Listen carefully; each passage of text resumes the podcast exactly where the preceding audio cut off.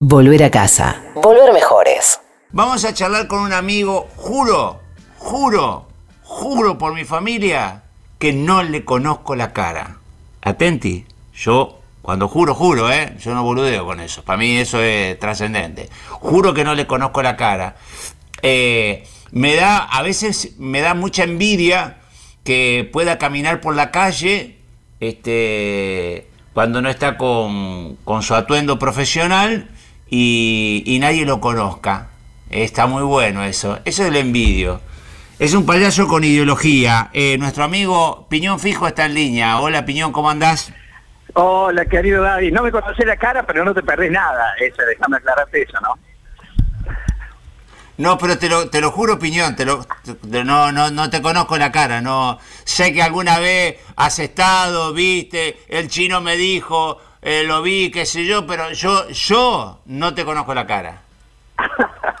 bueno, es más o menos la, ventaja de ser el hombre invisible cuando uno quiere y cuando se quiere visibilizar, que una cabina telefónica, voy tipo ahí, este, payaso maravilla, hago un par de giros tipo mujer maravilla y, me te digo, hola David, ¿cómo andás? Acá el payaso ideologizado del partido piñonista.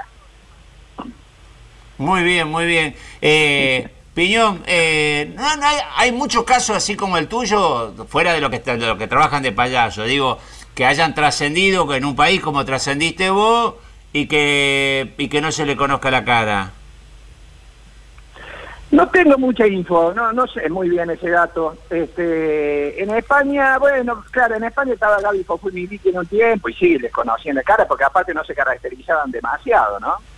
Creo que en México hay alguien, Cepillín, creo que se llama, que también es, más o menos hace mucho que está, pero en general no se caracteriza tanto la cara como como como yo, yo empecé haciendo mismo, ¿viste? Entonces estaba muy, la cara muy blanca, este, ahí el charquita de que empecé haciendo mimo, me, me pinté la boca para, para poder cantar, porque no quería hacer solamente mimo, y después quedó eso ahí, quedó medio medio ahí instalado esa, esa, esa historia que en un momento a lo mejor yo mismo la alimenté y ahora no, no me desvela tanto, ¿no?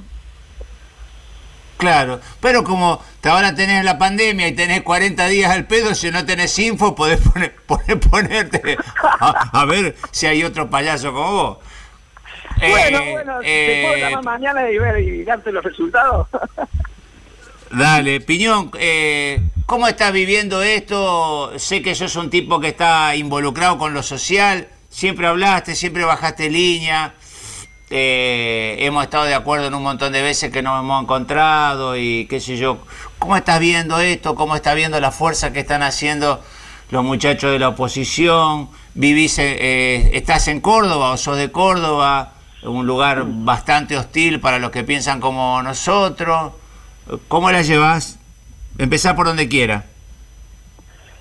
Sí, vivo en, Córdoba, en Mendiolaza. Este, no, la llevo con expectativa, digamos, antes que nada con expectativa de, medio utópica, ¿viste? No, no, no quiero pecar de romanticismo, pero, pero creo que estas, estas grandes cosas y estas grandes, estos grandes problemas que, que este, nos suceden a nivel global, eh, sacan lo mejor y lo peor de, todo. Y creo que hay mucha gente, yo hago trato de hacer una, lectura positiva, creo que hay mucha gente que, que ante, ante, la, ante la realidad que, nos está pasando, eh, creo que hay mucha gente que, que hace un mes por defecto estaban estaban parados en un lugar digamos de oposición hacia los que a los que nos gustan ciertas cosas digamos no y, hoy en día eh, están, están más blandos, están más abiertos, están, están con las orejas más, más abiertas, con el corazón más abierto. Ese es el, vaso medio, medio lleno, ¿no? Y después está la gente que, que, se aferra al odio, que se aferra a, hacer una lectura de, especulación, de que todo es, ah, voy a decirte esta canción porque porque tal cosa, es lo que tenía un sobre, por eso, y, hiciste la canción esta, pero está especulando. Bueno, ante eso, viste, no, no, no, no hay manera, no hay manera de, y eso está intacto, como siempre, porque creo de que es una parte de nuestro patrimonio y nuestro arraigo nacional. yo creo que, yo creo que vos sos, sos payaso. Eh, entretenés a los chicos, formás mundos de chicos y cree en la justicia social. Digo, más romanticismo que eso no no no hay, ¿no? Es como... Claro, claro. Digo, te, te, cuesta mucho te cuesta mucho ejercer todo eso en, Córdoba? No, no, no, porque aparte, digamos, yo, yo tengo una actitud también bastante... Si, si bien yo tengo mis convicciones, pero no soy no soy una persona de andar, viste, eh, tratando de convencer al que al que no me pidió que lo convenza, digamos, ¿no? Y si por ahí viene alguien y me pide que lo convenza, tampoco lo quiero convencer. Le digo mi mirada, le cuento mi experiencia, le, hablo de lo que de lo poco que aprendí en esta vida y que mi mirada sobre esto es, bueno, como no pasó el año pasado, que no sé, este, hablé sobre el neoliberalismo y parecía que había tirado un, coronavirus en el Hilton ese día de la entrega del Martín como, como me pegaron, digamos, pero pero en definitiva no es que yo sea este, un sabedor de eso, soy un damnificado como todos, como todos, y, este tipo de cosas y este tipo de miserias que se viven desde, algunos, desde algunos sectores hoy por hoy no hacen más que, darme la razón y que muchos que me pegaron en ese momento, por lo menos ahora dice, y, sí, puede ser, pero no soy un tipo de andar por la vida golpeando puertas y diciendo este, no, porque vos pensás así y tenés que pensar de otra manera, no, no, no me gusta porque no me gusta que lo hagan conmigo, pero sí a la hora que la vida me, me para en un lugar y me dice, bueno, a ver, ¿cómo andamos de coherencia? Este, tiene la palabra opinión fijo. Bueno, ahí obviamente que trato de, ser lo, más coherente que me salga, digamos, ¿no? Sí, estuvimos juntos, estuve con tu hija, eh, sé que ya sos abuelo, estuvimos, estuvimos trabajando en, temporada con tu hija ahí en, en, lo del Teatro de Pardo, en Carlos Paz, en el mes de enero. Sí. Eh, en enero yo fui bastante hostigado en Córdoba, en, en radio, en, La Voz, en todos lados. Y tampoco ando golpeando puertas. Fue, fue bastante raro. Tengo el mejor recuerdo de, de Córdoba. Creo que eso es la provincia que más ha crecido creció en la época de Néstor y creció en la época de Schiaretti. Este, creo que se han hecho muchas cosas de infraestructura. Creo que es una gran provincia y, creo que es muy antiperonista, no sé por qué. yo creo que a vos te, yo te seguí de cerca y creo que, que en un punto, eh, no sé quién, no sé cómo, este, y no sé cuándo, eh, a vos, a, vos digamos, vos sos un tipo que habla y, dice las cosas que siente y que piensa, pero muchas veces en la pasión que uno dice ciertas cosas, si te sacan una palabrita y te ponen, o te corren una coma y, te la ponen en titular y en cadena eh, por mm. todo el país, eh, y, queda una cosa que, que hay gente que se siente ofendida por eso, y después, mm. cuando hay gente que se siente ofendida por eso, hay gente que, que, termina avivando el fuego para que no se olviden. Eh, pasa lo que me parece que, que, te pasa a vos, yo me, me, dolió, a mí lo tomé como un aprendizaje, me dolió y me duele, porque, porque no creo que haya cambiado mucho. Este, vos sabes lo que te admiro, sabes, sabes lo que te quiero y sabes lo que me identifico con, con tu carrera, con la carrera de los y más allá que yo cosas para chicos, y, pero nos identificamos mucho, ¿viste? Alguna vez dijimos, nosotros somos medio perros callejeros y somos un error del sistema, ¿viste? O sea, el sistema se equivocó con nosotros, nos dejó entrar y nunca más nos fuimos, ¿viste?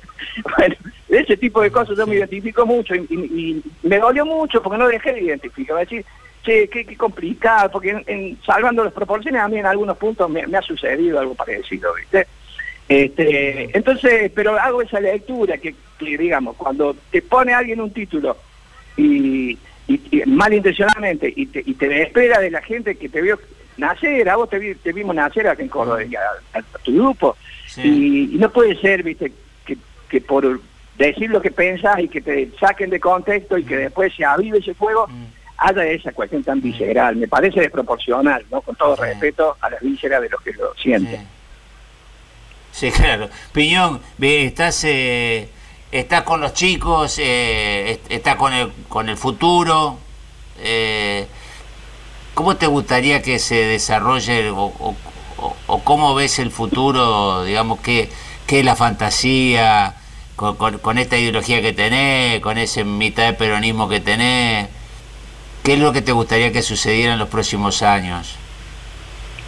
Y a mí me gustaría, yo sueño, ¿no? Y sueño, hace, hace unos meses le escribí una carta al presidente que dentro de 50, del 2070, este, el año pasado, me acuerdo, le escribí una carta para que sepa que el payaso que le cantó en su infancia, respetuosamente le dejaba una cartita ahí abierta para que tenga cuidado con ciertas cosas, viste que que por ahí a lo mejor cosas que se conquistan con mucho dolor, con mucha con mucho sacrificio, eh, con mucho sacrificio de todos, con errores, con errores, porque no hay no hay sistema político y no hay sistema ideológico, creo que a la hora de aplicarlo en la realidad no comete errores, porque porque en la teoría puede ser muy perfecta, pero cuando la, la, la ponen en práctica los seres humanos, automáticamente deja de ser perfecta y se cometen errores y hay actos de corrupción y hay actos de mezquindad y miseria por más que tenga el remedio de Che Guevara en algunos casos, o de Gandhi o de Cristo. Porque pasa eso y no solamente pasa en, el progresismo, pasa en la iglesia, pasa, no sé, en todas las cuestiones.